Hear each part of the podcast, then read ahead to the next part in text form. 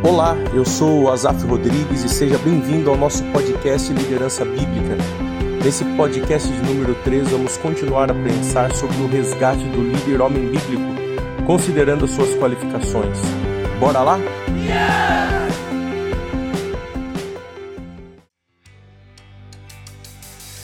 Temos olhado para as características do líder bíblico à luz de Timóteo 3, como também de Tito Resgatar o perfil desse líder é observar as exigências que estão na Bíblia. Vamos considerar então hoje uma outra qualificação do bispo, uma característica ah, que precisa ser então resgatada. Timóteo 3,2 nos diz que o bispo precisa ser apto, hábil para ensinar.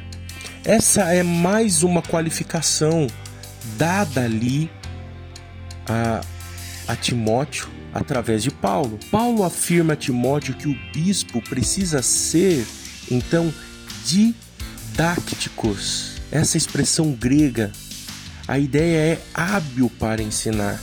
E por que essa expressão se tornou comum ali? Expressão essa que ocorre somente duas vezes no Novo Testamento? Numa época em que falsos mestres estavam surgindo, os bispos deveriam ser o que? Aptos para ensinar. Mas em nossa época tem sido diferente? Não.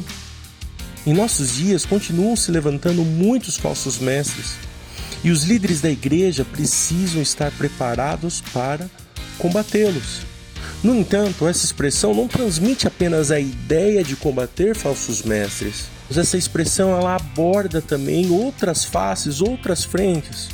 Por exemplo, a exposição bíblica, um bom sermão, o treinamento de novos líderes, discipulado e também o aconselhamento bíblico, que sempre estarão atrelados a essa qualificação, porque são ações práticas que o bispo, que o presbítero, que o pastor, ele precisa estar apto para desenvolver e que envolve o ensino. Infelizmente, muitas igrejas locais estão padecendo por conta do ensino raso, sem profundidade.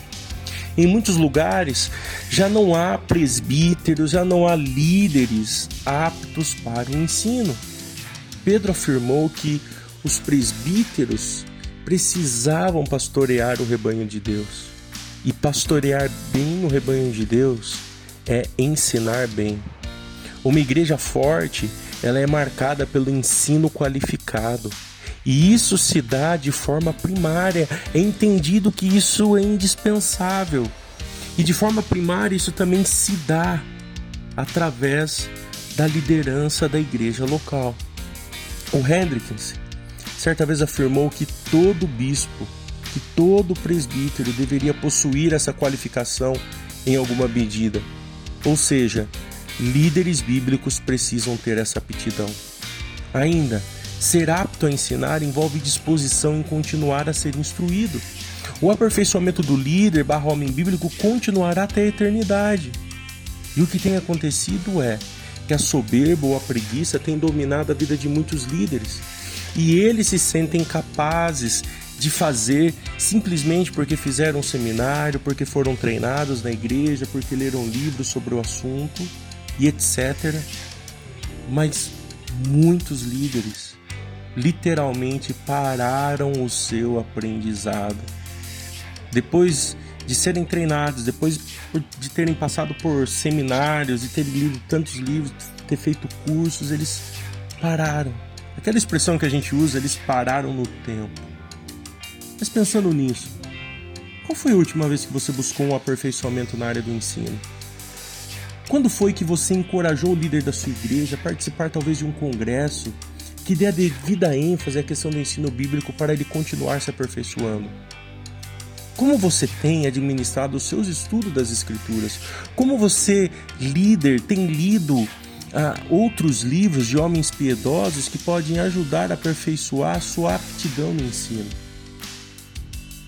Nós precisamos ter em mente, nós não podemos nos esquecer, portanto, que aquele que é apto para ensinar, ele se considera sempre um aluno e está sempre buscando aperfeiçoamento.